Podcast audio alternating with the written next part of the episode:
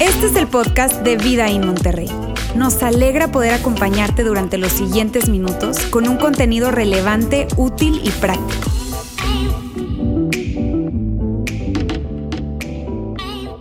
Oigan, estoy muy contento de estar con ustedes nuevamente. Eh, gracias por estar aquí. Quienes no me conocen, soy Fer, soy parte del equipo. Me encanta poder tener la oportunidad de, de venir, de hablar. Eh, lo he dicho siempre las veces que he tenido la oportunidad de compartir con ustedes y es que yo siento una gran responsabilidad de estar acá, pero a la vez un gran privilegio. Yo honestamente les digo, yo pensaba en esto y decía, wow, o sea, qué privilegio el que yo puedo tener hoy de poder compartir con ustedes, sobre todo hablar del tema del que vamos a hablar. Vamos a hablar acerca de relaciones, de relaciones románticas, ¿ok? Así que hoy, hoy va a estar bueno, hoy va a estar bueno. Y aunque estamos en el mes del amor y nosotros aquí en Vidallín, pues aprovechamos eh, algo que está ocurriendo, ¿verdad? Que es culturalmente relevante y aprovechamos para tomarlo y, y extraer principios que dice Dios al respecto, pero más allá de que estemos en el, en el mes del amor, este tema, el tema de las relaciones, pues es un tema muy relevante para todos nosotros.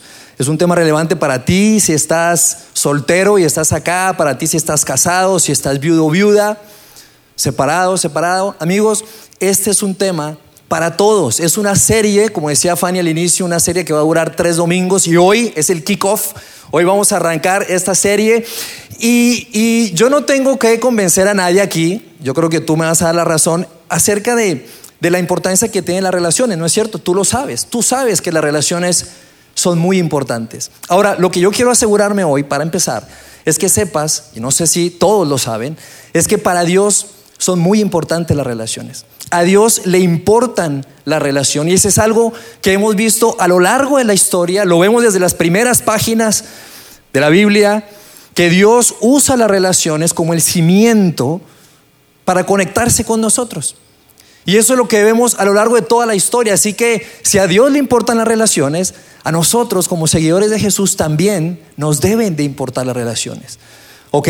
Y si hoy tú estás acá y tú dices, Fer, tengo poco tiempo viniendo, el tema de Dios eh, no es un tema para mí que no me considero un seguidor de Jesús, ni católico, ni cristiano. Quiero decirte algo, estamos felices de que estés con nosotros, felices estamos, bienvenido, gracias por darte la oportunidad de venir para acá a conocernos quiénes son, gracias. Y quiero decirte algo, quiero decirte que tú hoy y en medio de esta serie vas a poder, vas a poder escuchar algo, principios que aunque no creas, van a ser útiles para tu vida y que en la medida en que tú los pongas en práctica van a tener un impacto positivo en tus relaciones y en tus relaciones románticas. Así que esta serie, amigos, es para todos y así le hemos llamado a esta serie Romance Moderno. Romance Moderno. Vamos a estar hablando acerca de este tema y lo que vamos a hacer es vamos a tomar un libro ¿ok? Que se encuentra en la Biblia, un libro antiguo, y a mí me, eso me parece increíble, cómo es que libros que están colocados en la Biblia se mantienen tan relevantes hoy en la actualidad. Así que vamos a tomar un libro antiguo y vamos a extraer de ahí principios que nos van a ayudar. Y mi anhelo es que tú y yo podamos no solo escuchar, no solo eh, entender, comprender, sino que podamos tomar esto y aplicarlo. Porque en la medida que tú y yo aplicamos estos principios, es que en esa medida podremos ver el resultado de nuestras, nuestras relaciones. Independientemente en la etapa en la que te encuentres, tú vas a ver el resultado y ese es mi anhelo, que tú puedas escuchar, entender, pero sobre todo aplicar estos principios a tu vida y a tu relación romántica, cualquiera que sea en la que te encuentres, la etapa en la que te encuentres. ¿Está bien? Así que hoy este tema o esta primera parte de esta serie la hemos llamado así, reclamando lo atractivo.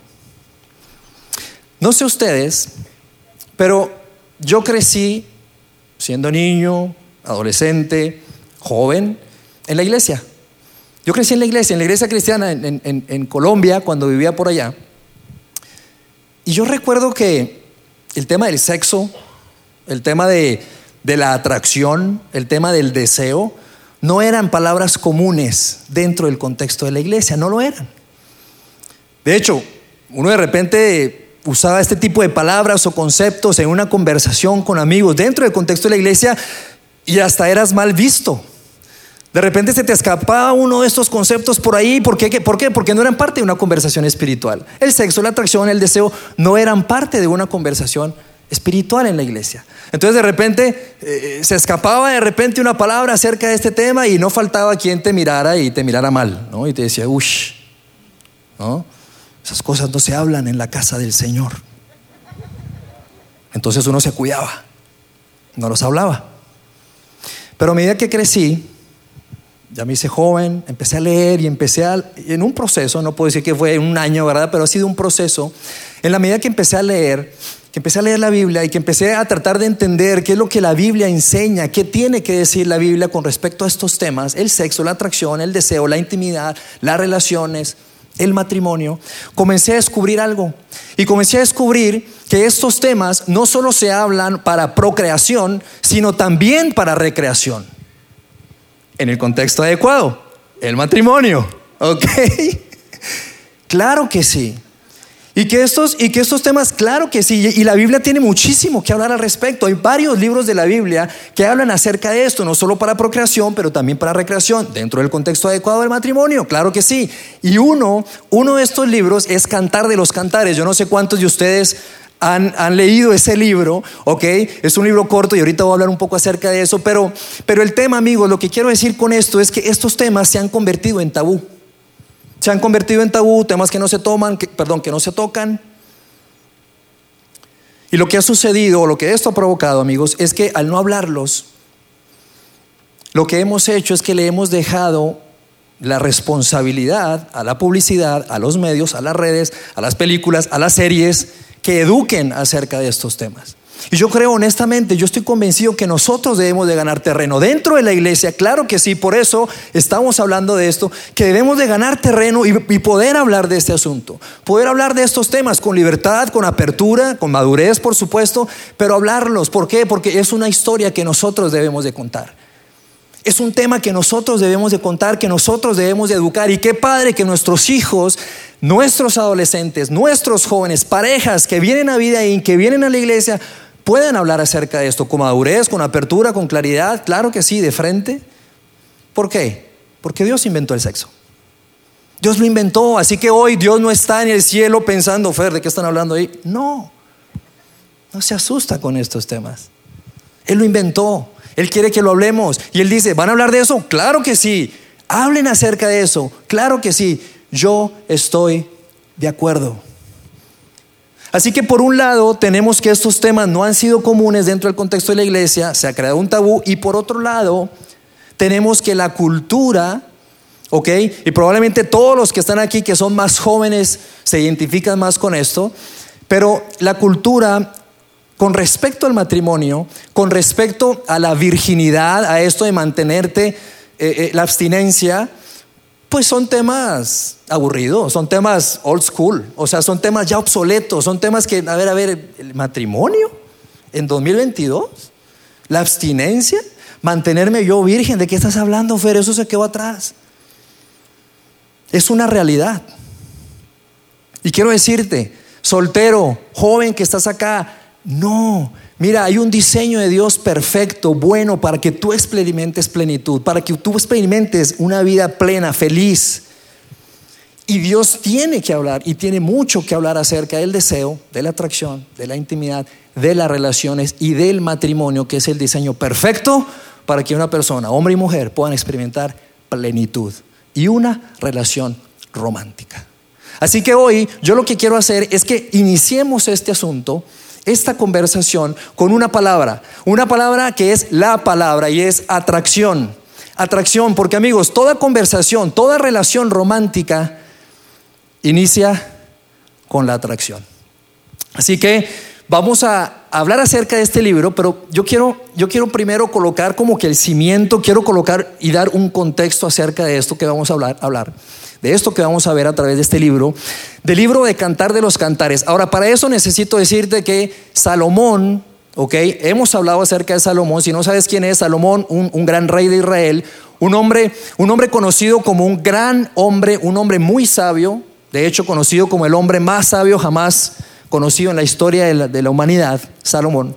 Salomón escribe algunos libros que se encuentran en la Biblia, escribe tres. Y lo que se me hace interesante es que Salomón escribe estos libros en tres etapas diferentes en su vida. ¿Cuáles son estos libros? Bueno, Cantar de los Cantares, Proverbios y Eclesiastés, probablemente los conoces.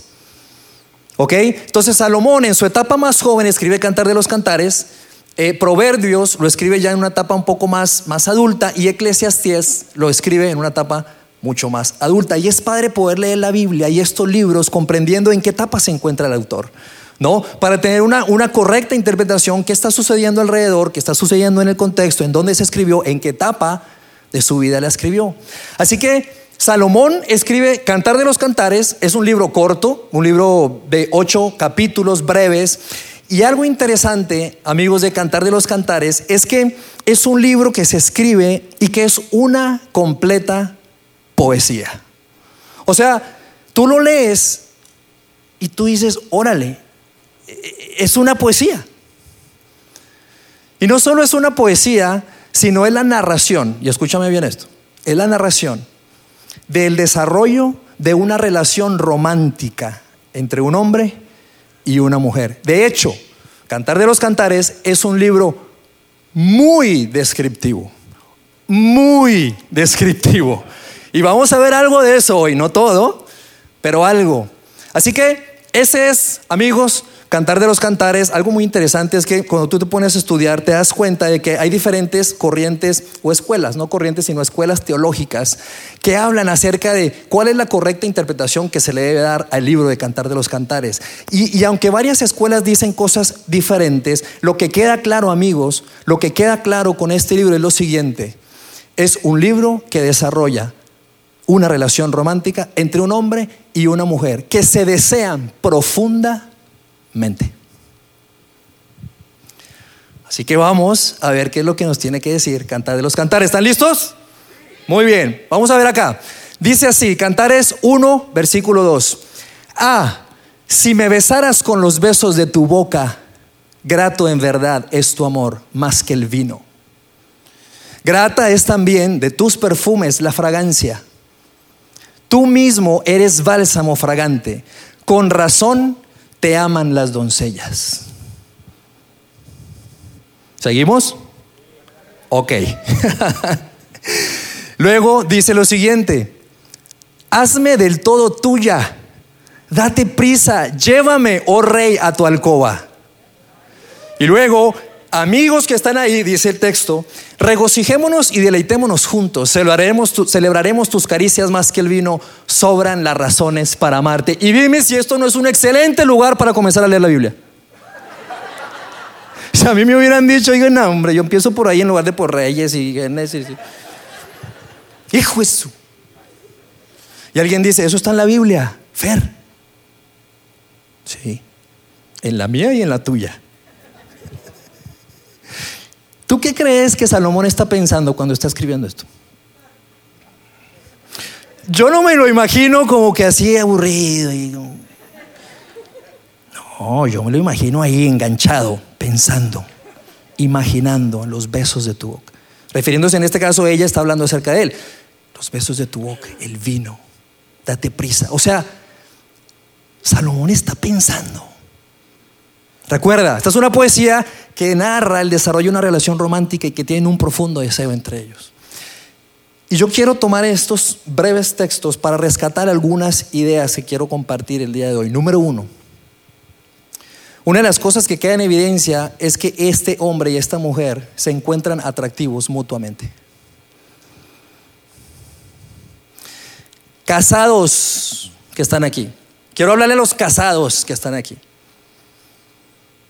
Algo que queda, que queda claro en este texto, no está escrito, pero que se revela, que queda expuesto, es que si tú quieres mejorar tus relaciones sexuales, matrimoniales, necesitas pensar en sexo. Y claro, tiene todo el sentido. Terapeutas, psicólogos, expertos hablan acerca de esto. ¿Tú quieres mejorar tus relaciones sexuales? Necesitas pensar en sexo. ¿Por qué? Porque tiene sentido. Todo aquello a que prestas atención, eso florece, mejora, prospera. Hombres, mujeres, no hay que tenerle miedo a la conversación. Claro que sí, con respeto, con dignidad, que te gusta, que no te gusta, que esto, que el otro. Claro que sí, necesitas pensar en sexo. Y eso queda revelado aquí. Un Salomón que escribe y que piensa y que se imagina y que esa mujer le genera ciertos pensamientos y eso está bien. Lo que queda revelado aquí, amigos, porque está en la Biblia, es que esto le importa a Dios. La atracción es importante para Dios. Y eso está bien. Sentirte atraído, sentir atracción por alguien es diseño de Dios. Dios lo colocó, nos lo dejó porque es importante para Él. Y el hecho de que tú sientas atracción por alguien no significa que eso es para otras personas, no para los seguidores de Jesús. Para nada, no va en contra. ¿Sabes qué es lo que significa? significa que nos hace humanos. Y tú puedes ser un seguidor de Jesús puro y también un seguidor de Jesús atractivo y sexy. Ahora, no hay que confundirnos, porque hay una diferencia entre atracción y lujuria. ¿Qué es la atracción? La atracción es que te sientes atraído por alguien por ejemplo, para mí la atracción es una mujer con cabello largo, ojos claros, buena mirada, con algunas curvas, tonificada, atlética, con una gran personalidad, auténtica. Y lo que estoy describiendo es a mi esposa, que está aquí sentada, de hecho. Ana Paula, que ya se sonrojó, yo creo. Solteros, solteras, la atracción necesita estar presente en tu relación de noviazgo. A mí me, genera un poco de estrés cuando escucho de repente jóvenes, jovencitas, hablando y refiriéndose a un, a un hombre o una mujer, diciendo, es que él es tan lindo, es que tiene unos sentimientos, es que tiene una letra divina. Y eso está bien pero está incompleto si no te atrae. La atracción, amigos, es necesaria. Entonces, cuidado, solteros. Si nada más tú te encuentras a ti mismo expresándote así de él o de ella, es que es tan lindo, es que es tan bueno, es que, este, es que, es que, es que, ay, y no está en tu conversación y no te genera pensamientos como los que le genera a Salomón, obvio, esos pensamientos los vas a controlar. Obvio, ¿verdad? Entonces, cuidado, te tiene que gustar. La atracción tiene que estar presente. Gente ha hablado y, se, ha investigado y se ha escrito, y no solo porque lo vemos en la Biblia, sino se ha investigado. Queda claro que la atracción necesita estar presente. Ahora, antes de que hoy nosotros podamos, ahora, espérame tantito, la lujuria, permítame tantito, la lujuria, ¿qué es? La lujuria, ¿qué es? La lujuria es, mira, la lujuria suena como esto. ¿A dónde vas, mi reina, si aquí está tu palacio? La lujuria suena Quisiera ser mariachi para tocarte todas las mañanitas. La lujuria, amigos, la lujuria se enfoca en un deseo sexual meramente desbordado, sexual. Entonces, la atracción es importante, es importante para Dios, la lujuria es otra cosa, ¿ok? Y antes de hablar acerca de lo que la atracción, según lo que entendemos de este pasaje, es, y es padre porque hoy vamos a redefinir la atracción. Quizá tú estás casado aquí, casada, y tú dices, Fer, es que, o sea, bonito lo que estás diciendo, pero sabes, la atracción, el romance, en nuestro caso, ya no aplica. Ese tren ya partió. Quizá tú estás acá escuchando y dices, Fer, tengo 15, 5, 7, 10, 12, 15, 20, 25 años de casado y ese tren ya partió.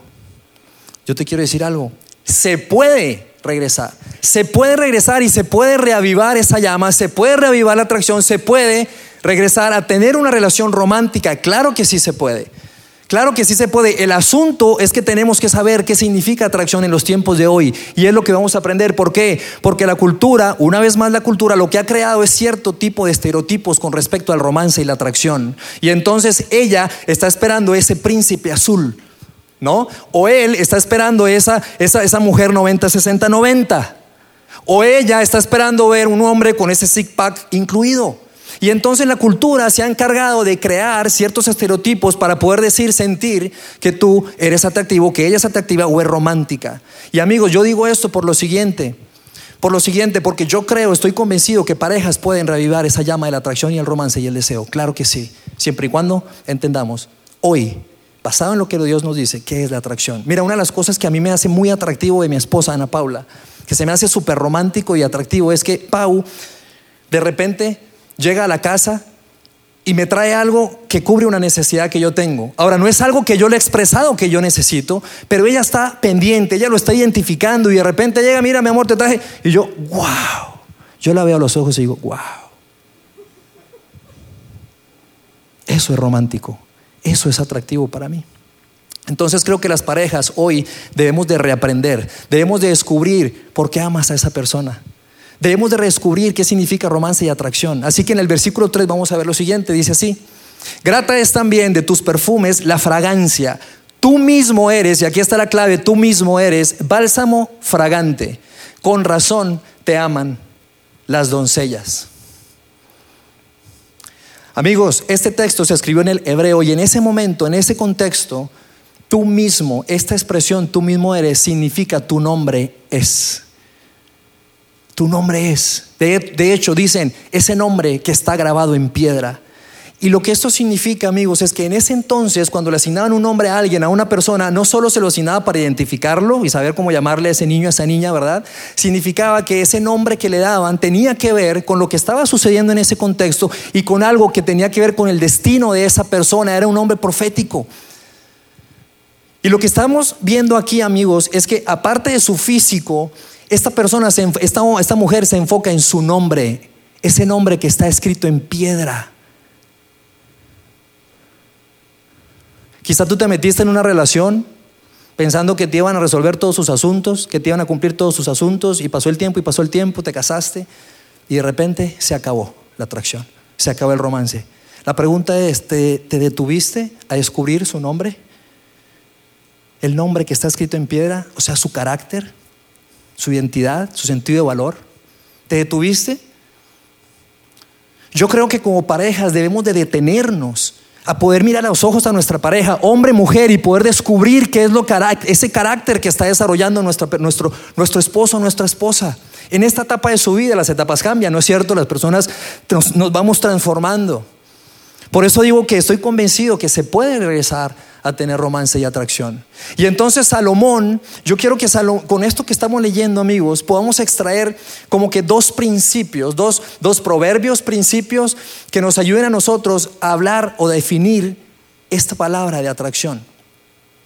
Dos principios que Salomón nos regala para poder redefinir la atracción y son los siguientes. El primero de ellos, atracción significa respeto. Regresemos al versículo 3. Mira lo que dice, mira lo que dice el versículo 3.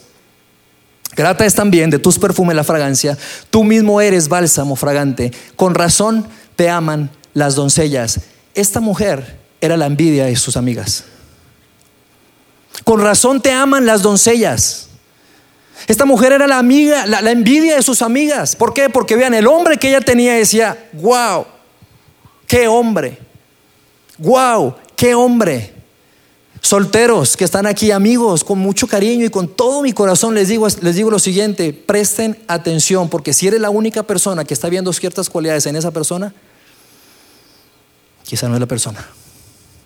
Y aquí hay una pregunta que quiero regalarle a todos los solteros. ¿Eres la única persona que identificas esas cualidades en él o ella? Amigos, las personas que están a tu alrededor, personas que te aman realmente, que te quieren, familia, amigos, necesitan ver esas cualidades en ese hombre y en esa mujer. Necesitan verlas. Porque esas cualidades, ese respeto, ese carácter, esa identidad se ve, es visible, tiene que ser visible. Así cuando tú ves un árbol que está vivo, un, árbol que está sano, que tiene frutos, esos frutos se ven, se tocan, se prueban, se comen. Ese carácter de ese hombre, esa mujer, esas cualidades, esos frutos necesitan ser visibles. Y amigos, les digo algo, solteros, Mira, hay una capacidad que tenemos los seres humanos en una etapa de noviazgo, que tenemos una capacidad de autoengañarnos brutal. ¿Por qué? Porque en la noviazgo hay muchas emociones mezcladas. En el noviazgo idealizamos a la persona. En el noviazgo fácilmente nos podemos cegar. Y si tú te involucraste ya sexualmente con tu novio o novia, peor porque eso nubla tu mente. Y esto lo digo con muchísimo respeto, con muchísimo respeto. Nosotros animamos a, los jóvenes, a los solteros, que se esperen, que se esperen. Hay un momento para cada cosa. Yo no sé si tú te identificas con esto, pero de repente tú quieres algo, comprar algo, ¿no? Y entonces tú dices, híjole, lo quiero, lo quiero, lo quiero, lo quiero, pero no lo quiero de ver, lo quiero, lo quiero, lo quiero, pero no lo quiero de ver. Y entonces haces el esfuerzo, te esperas, ahorras, ahorras, ahorras, ahorras, por dentro de ti está el deseo, lo quiero, lo quiero ya, pero te, te esperas, ahorraste y lo pagas de contado. Y cuando lo pagas de contado, no lo debes. Y eso genera una sensación, una satisfacción. ¿Por qué? Porque desarrollaste tu carácter, desarrollaste la paciencia. Animamos a todos los solteros que no se involucren sexualmente, que se esperen al momento que Dios diseñó y que es el matrimonio. ¿Por qué? Porque antes nubla tu vista, nubla tu vista. Por eso la pregunta es poderosa. ¿Eres la única persona que identifica cualidades? Sí, sí. aguas, aguas, con todo mi cariño y con todo mi corazón. Un consejo, solteros. Oye, ¿cómo debe ser ese carácter de esa persona? ¿Cómo deben ser esas cualidades de esa persona? Mira, yo te diría sencillo. Una persona que desee seguir a Jesús, una persona que le quiera echar adelante para la vida, una persona que tenga aspiraciones y que se mueva por propósito. Y dicen, ¿y dónde están? Claro que los hay. Lo segundo que Salomón nos dice con respecto a la atracción es lo siguiente. Atracción significa confianza en ti mismo. Mira, tú y yo podemos tener, ser, ser alto, ser, ser, ser guapo, ser, ser millonario, lo que tú quieras. Pero hay ciertas cosas que es difícil cubrir de nuestras, de nuestras inseguridades. Hay, esta confianza en ti mismo es, es, como un factor X, es como ese no sé qué, que hay ciertas personas que, que, de repente van a un trabajo y lo consiguen, ¿no? Que de repente van a una cita y, la logran. Es ese factor de confianza y seguridad personal que te hace ver atractivo. Y esta mujer que está escrita acá, ok, que le llaman una sulamita, que era del sur del reino, esta mujer expresa ese nivel de confianza y convicción en lo que nos escribe. Mira el versículo 5. Morena soy, pero hermosa, hijas de Jerusalén, morena como las carpas de Cedar, hermosa como los pabellones de Salma. Me encanta, porque esta mujer dice, mira, hay cosas de mi cuerpo que me gustan y hay cosas de mi cuerpo que no me hacen sentir atractiva o sexy. Y yo creo que esto aplica para las mujeres, para los hombres también. Siento que para las mujeres más. Y yo quiero decirte que tú puedes sentirte cómoda con las cosas que no te gustan de tu cuerpo, con las cosas que no te gustan de ti misma. Y que tú puedas tener ese, ese, ese sentido de confianza en ti misma. Me encanta. Morena soy, pero hermosa. Ese pero es como que, eh, eso de lo morena como que no me gusta mucho.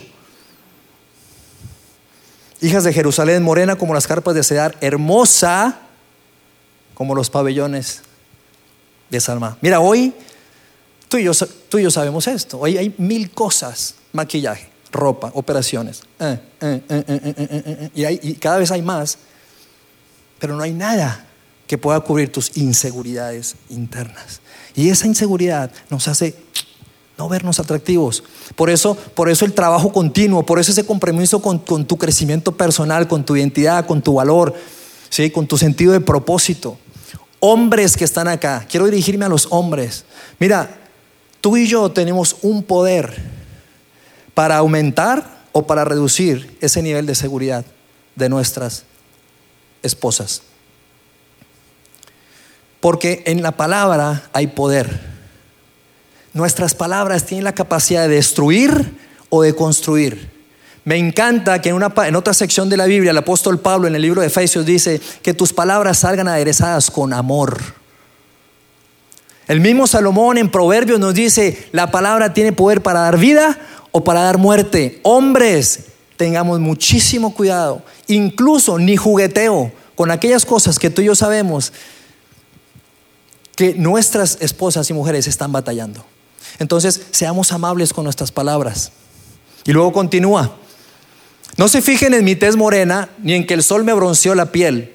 Mis hermanos se enfadaron contra mí y me obligaron a cuidar las viñas y mi propia viña descuidé. Ella se refiere a las viñas como su trabajo, pero lo usa como una analogía para su cuerpo. Dice, descuidé mi cuerpo.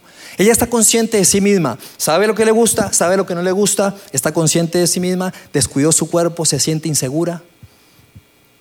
Está consciente, muy consciente de sí misma.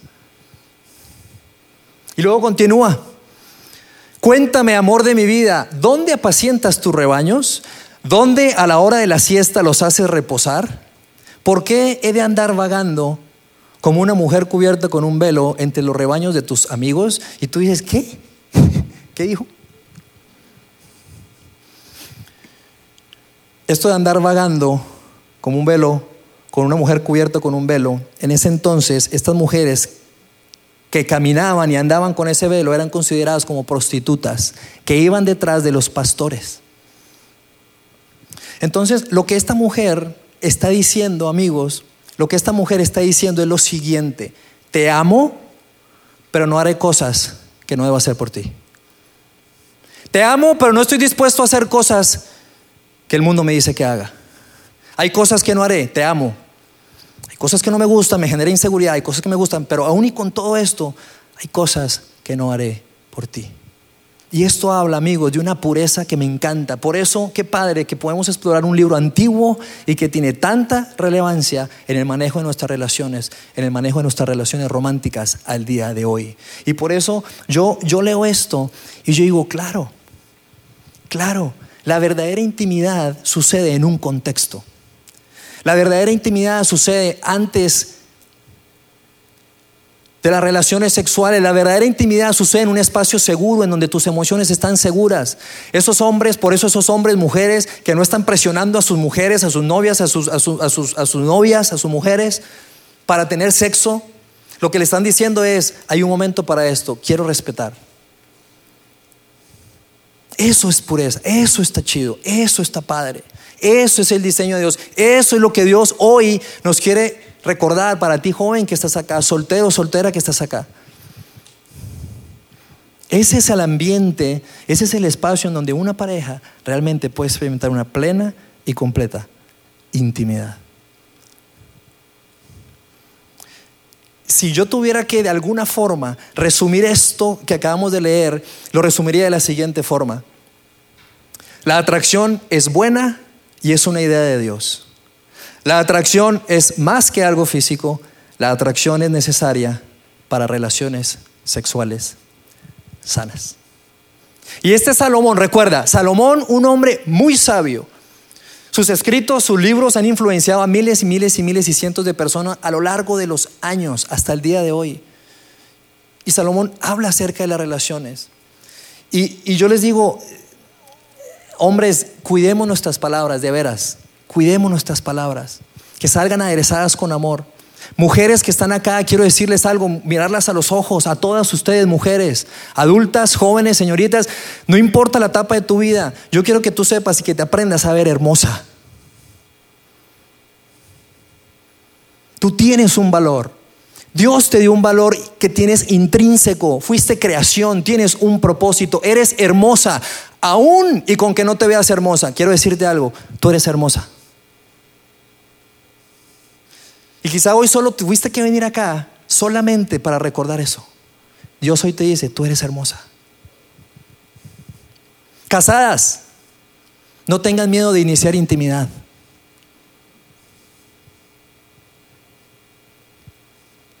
Casados, casadas, parejas de matrimonios que están aquí, cuidemos nuestro cuerpo. No los descuidemos. Mantengámonos atractivos, mantengámonos atractivos ejercitándonos, comiendo bien, durmiendo bien, mantengámonos atractivos cuidando nuestras emociones, creciendo personalmente, nuestro carácter, creciendo espiritualmente, creciendo emocionalmente, creciendo físicamente. No lo descuidemos. Se requiere trabajo, pero vale la pena. Se vale, vale la pena para que tu matrimonio, tu relación esté viva. Jóvenes, solteros que están aquí, permítame hoy recordarles lo siguiente y quiero ponerlo aquí en pantalla. No tienes que tener una pareja en tu vida para ser importante. Tener un anillo en tu dedo no es el premio mayor. Casarte no es porque, porque, porque eso, no, ya, casarte ya no es ese premio mayor que hoy tienes que tener, no. Hay muchas personas, mujeres, hombres, que dicen, me fue el tren, se me fue el tren, se me fue el tren, y las escuchas, ¿cuántos años tienes? 22, 23, 24.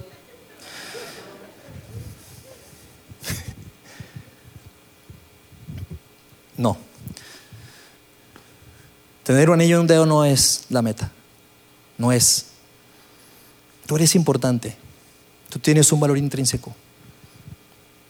Dios te está viendo. Trabaja en ti.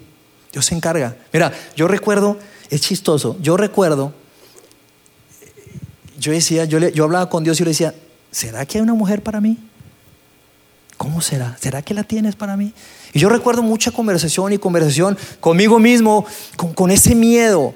Yo digo, híjole, ¿será que sí? ¿Será? Hoy, hoy tengo 13 años de casado. Felizmente casado, con retos, con dificultades, por supuesto, ¿quién no las tiene? Pero felizmente casado, viviendo una relación romántica plena y completa con mi esposa. Dios tiene un tiempo para ti. Dios tiene a alguien preparado para ti. Tú enfócate en mantenerte atractiva y atractivo, espiritualmente, físicamente, emocionalmente. Amigos, si nosotros no entendemos esto, si nosotros, si nosotros no entendemos esto, vivir bien nuestra soltería, si no entendemos vivir bien nuestra soltería, nos irá mal en el matrimonio. Y si nos va mal en el matrimonio, nos irá muy bien en el divorcio. Y aquí vemos Dios a través de la inspiración con Salomón escribiendo estos textos y diciéndonos, hoy la atracción es importante, es diseño de Dios, es más que algo físico y es necesaria para relaciones sexuales sanas. Amigos, esto no es algo que solo dice Salomón en su Dios en su palabra. Esto no es algo que yo vengo a decirlo aquí con un título de experto, psicólogo, terapeuta, para nada. No es algo que extraemos de la palabra de Dios, es algo, amigos, que vemos, que es una realidad. Mira, por lo que hacemos, mi esposa y yo hemos dedicado nuestra vida, eh, dado de nuestro tiempo, recursos al servicio de Dios en la iglesia, es nuestra pasión y lo seguiremos haciendo todo el resto de nuestra vida. Nos encanta servir a otros. Y en esta jornada que hemos tenido con Vida In, hoy celebrábamos ocho años, qué increíble, no lo puedo creer. Bueno, diez desde que empezamos las primeras pláticas. Y y, nos hemos expuesto, expuesto al servicio de Dios, en grupos, a atender consejerías, y entonces llegan y llegan y llegan y llegan las personas y llegan las parejas, y con tanta tristeza vemos que cuando esto no ha estado presente, el matrimonio sufre, las relaciones sufren, son amargas, las consecuencias son difíciles. Esto no es algo que solo vemos, que Dios nos dice a través de su palabra, es algo que es una realidad. En las consejerías, en los grupos, personas que llegan destrozadas a abrir su corazón y hablar acerca de estos, asuntos. Y nosotros con tristeza y con lágrimas en los ojos, también nosotros, porque nos duele, decimos, ah". por eso me encanta, me encanta que estemos hablando acerca de esto. Honestamente yo decía, híjole, es un tema, no, cantar de los cantares es pero al mismo tiempo, en este tiempo que estuve eh, pensando, orando en este tiempo y hablar con usted, yo decía, y me cobré un sentido de, eh, necesitamos hablar de esto, necesitamos hablar de esto en la iglesia, claro que sí, y cada vez, cada vez más seguido. Así que hoy yo quiero cerrar, amigos, de, los, de alguna forma con consejos sumamente prácticos. Parejas que están acá de casados, aprendan a identificar lo que es atracción en este tiempo. ¿Qué está desarrollando tu? ¿Qué está desarrollando tu pareja? ¿Qué carácter está desarrollando en este tiempo? Aprende a identificarlo Aprende a descubrirlo y recordar por qué amas a esa persona. Jóvenes, aprendan a esperar. Aprendan a esperar. Mira, nos cansamos. Jóvenes que llegan con nosotros, que se precipitaron, que se involucraron sexualmente antes y eso trajo problemas en sus matrimonios. Una y otra vez. Una y otra vez. Una y otra vez. Y es chistoso porque de repente te cuentan sus historias y te la dicen, es que si tú supieras, y tú dices, es la misma historia con diferentes nombres. Es la misma historia con diferentes nombres. Jóvenes, aprendan a esperarse. No se precipiten. Está padre que tengas pensamientos. Te tiene que generar pensamientos esa mujer, ese hombre. Pero vas a controlarlos, vas a esperar el momento adecuado. Jóvenes, solteros, que no le prestaron atención a la atracción física y que se reunieron, se juntaron, se emparejaron por razones incorrectas y motivaciones incorrectas, quizá por huir de casa, salirte ya de casa, quizá buscando una seguridad económica, quizá buscando a alguien que fuera el padre o madre de tus hijos. Y escuchamos las historias de estas parejas batallando, batallando. Es que no tiene demostraciones, es que, es que no me busca, es que ella, batallando, batallando, batallando. Y son historias amargas, son historias amargas, difíciles, que yo digo, no se tienen que contar, pero necesitamos hablarlo en la iglesia. Necesitamos recuperar terreno y por eso hoy estamos hablando de esto. Yo anhelo, amigos, yo anhelo que nosotros podamos tomar esto y poderlo incorporar, poderlo no solo escuchar, sino aplicar a nuestra vida, mañana, pasado y empezar. No sé qué de esto que hoy hablamos te hizo sentido, te hizo clic y consideres que es un área que ya necesitas actuar. Pero mi sueño, mi anhelo, nuestro anhelo en Vidaín es que tú y yo podamos redefinir basado en lo que Dios dice acerca de la atracción y que juntos podamos construir relaciones románticas saludables. Eso es nuestra pasión y ese es nuestro anhelo. Permítame orar para cerrar el día de hoy. Dios, gracias, Padre. Gracias porque porque hoy estamos hablando, Dios, de un tema, de un tema importante para ti. Hoy hoy Dios podemos podemos entender que, que, estos temas, estos conceptos son importantes, son parte de tu diseño. Dios, gracias. Gracias porque nos los traes de una forma eh, a través del rey Salomón y en esta conversación poética y hoy podemos rescatar principios, Señor. Gracias, Padre. Gracias por recordarnos que la atracción es necesaria, que la atracción es importante para ti y que la atracción tiene que ver con no solo lo físico, sino lo emocional, lo espiritual, que, que, la atracción tiene que ver con el carácter, con nuestra identidad. Ayuda a cada señorita que está acá, a cada joven padre, a que no ponga en juego su valor, a que no ponga en juego su valor, su identidad, a que no deje que el mundo escriba quiénes son, porque tú ya lo has definido. Dios, ayúdanos a tener el valor, ayúdanos a tener el valor de colocar límites para darse a respetar. Ayúdanos a esposos y esposas a poder hablar acerca del sexo con apertura, con libertad a darnos dignidad, porque medio de las relaciones lo que entendemos hoy en nuestras relaciones románticas es que haciéndolo bien queremos honrarte y de esa forma te honraremos.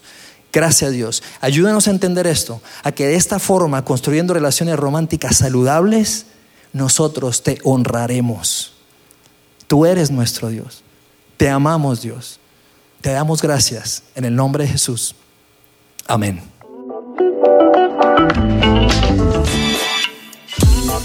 Sigue conectado a los contenidos de Vida en Monterrey a través de nuestro sitio web y de las redes sociales. Muy pronto estaremos de vuelta con un nuevo episodio.